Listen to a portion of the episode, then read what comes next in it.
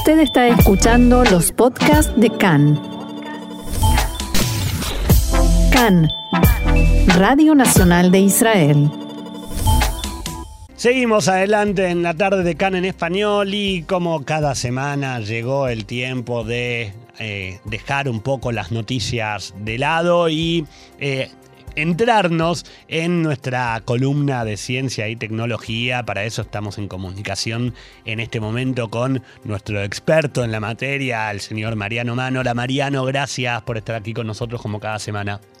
Hola, ¿qué tal? ¿Cómo andan? Bien, todo bien, por suerte. Y como cada semana esperamos los temas que vos nos traes. Eh, y recién veía el título de, de, lo que vas a hablar ahora y me llama bastante la atención. Una empresa de Israel que crea los cultivos que necesitamos. Quiero saber cómo es eso. Así es. Bueno, es una empresa israelí llamada Better Seeds, que en inglés significa mejores semillas, que quiere que la agricultura tenga como una, una actualización respecto a cómo funciona hoy, porque de acuerdo a, diferentes jugadores o actores de la industria, eh, el sector de la agricultura no es lo suficientemente rentable.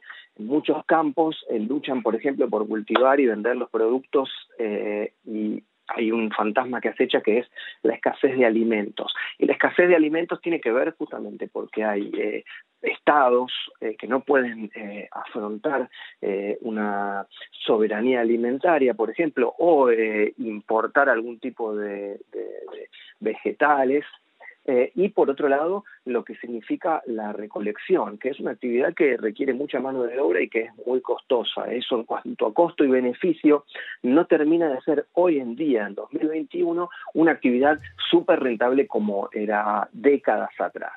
O sea que de alguna manera estamos hablando de una empresa que puede cultivar en lugares donde tal vez sería imposible hacerlo. No solamente eso, que eso es algo que veníamos tratando ya en esta, sí, en esta por supuesto. Sino que tiene que ver con, eh, esto puede sonar aterrador, ¿no? Pero eh, vamos a dar un ejemplo aquí que es esclarecedor. La idea es eh, cambiar la genética de la arquitectura de muchos tipos de cultivos para permitir justamente que haya una recolección mecanizada. Esto parece ciencia ficción, pero si tomamos, por ejemplo, el caso del ketchup, que es de hecho como es el, el paradigma del que se aferró. No me toquen el ketchup. Better Seeds, no, no, no, no corre peligro de extinción, pero el ketchup, por ejemplo, ¿cómo es posible que se pague tan poco por una salsa hecha con tantos kilos de tomate? Bueno, que es justamente un rasgo genético que se descubrió en los, en los tomates hace unas décadas que no hubieran permitido, este, si no se hubiera descubierto esto, no se hubiera permitido tener eh, ketchup o, o concentrados de tomate para, para salsa. Esto permitió que se desarrollen tomates industriales. ¿Sí? que es lo que finalmente terminamos de consumir en todo aquello que viene enlatado o envasado. Bien. Esto significa que los tomates reales crecen en vides protegidas, no se pueden cosechar con una máquina porque son muy frágiles, pero justamente ese rasgo genético les permitió a los tomates crecer en forma de arbusto en campos comunes y así ser fácilmente cosechados de forma mecánica, que permite que un robot, una máquina, los pueda eh, eh, recolectar y después eh, acumular. Bueno, esto quiere decir que los costos bajaron de una manera increíble y eso nos permite a nosotros tener hoy una salsa a un precio razonable. Bueno, en la empresa esta que en la encarnación anterior se llamaba CanSeeds era una empresa dedicada específicamente al cannabis, usó esta tecnología de edición de genes para generar semillas de cáñamo, o sea, de cannabis, de marihuana, híbridas, estables y consistentes para cannabis de grado médico estandarizado. ¿Qué quiere decir esto? Que puede ser utilizado para el cannabis medicinal que tanto ayuda hoy a la salud de muchísimas personas que sufren eh, tremendos dolores.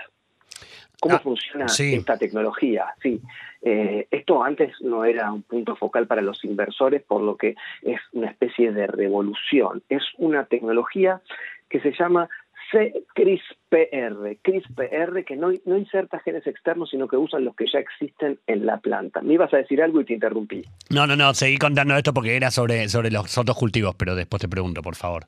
Ok, bueno, esta edición de genes que empezó a usarse en, en, la, en la producción de semillas híbridas de cannabis es comparable a lo que se llaman las tijeras moleculares que recorren el ADN de una planta y cortan partes en puntos predeterminados. Sabemos una cadena de ADN, la tenemos más o menos imaginada, son eh, dos eh, hilos que se entrelazan. Que se van entrelazando. exactamente. Y los cortan en puntos determinados para recibir los rasgos positivos que le interesan, como por ejemplo que pueda crecer en determinado tipo de suelo. Esta es una tecnología fácil y, precisa de usar, según dicen en la empresa. Bueno, esto se está realizando aquí en el país y la idea es tener un, foco global eh, porque los productos son adecuados para todo el mundo, no solo para los países desarrollados, sino también para aquellos en desarrollo que producen muchísimo de los alimentos que se consumen en todo el mundo. ¿no? Bueno, las variedades mejoradas de Better Seeds de cannabis van a salir a la venta en Israel, al mercado específicamente, a fines de este año buen dato saberlo también, pero vuelvo por un momento a, lo que hablabas de, lo, de, la parte de alimentos.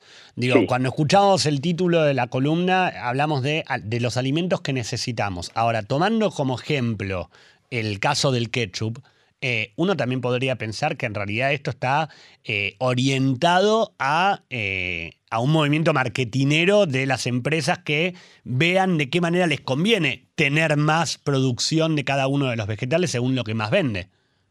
Por supuesto, esto es un mercado y el mercado se regula en base a la oferta y la demanda. En la medida que el mercado ofrezca algo y, y la demanda responda a esa oferta y lo consuma, cuantos más productos haya, para la empresa va a ser mejor y cuantos más tipos de salsas, el, aquel que vive en una economía libre y le interese elegir qué tiene más, menos calorías, qué tipo de cepa, etcétera, con etiquetados frontales y traseros, eh, bueno, ese algo será algo más rico para el mercado, por supuesto. La idea de esta empresa es eh, encontrar eh, eh, eh, algo, por ejemplo, este tipo de rasgos similares en pepinos, que sean posibles de cultivar en el suelo, en el campo, digamos. Es, la empresa halló el gen que se puede editar con esta tecnología que decía recién, la CRI SPR, CRISPR, que es, voy a dar el, nombre científico y Por favor. complicado, que es lo que menos nos interesa, pero al que hay que acudir porque es la fuente principal. Se habla de repeticiones palindrómicas cortas, agrupadas y regularmente interespaciadas. Bueno, esto permite justamente eso, pero es una tecnología de edición genética que le valió a sus desarrolladores el Premio Nobel de Química 2020. Es decir, que no estamos hablando de algo que, que es una, una técnica que quizás puede llegar a funcionar. No, eh, eh, años atrás eh, esta empresa y otras del sector de la agricultura se dieron cuenta que la industria se iba a enfocar en la mejora de plantas en base a esa tecnología. Y si ya que hablamos de alimentación, como vos recién decías antes, por ejemplo, las manzanas y los cítricos. Estos son cultivos que son llamados perennes, no se plantan cada año, sino que son a largo plazo, es permanente. No es que eh, hay que, como ocurre en muchísimas otras... Eh, en sí, con otra variedad de, frutas o verduras. Hoy, hoy un agricultor planta los cultivos y espera tener unos buenos años en los que puede o no obtener ingresos del huerto, porque esperará que los cultivos no se enfermen o que el cambio climático no lo arruine todo, o que las preferencias y los gustos de los consumidores no cambien justamente en base a alguna tendencia que tenga que ver con el mercado. Bueno, esto es un problema con, con los cultivos perennes como las manzanas o, o los cítricos, porque aquellos agricultores se arriesgan a ver si invirtieron en el momento adecuado.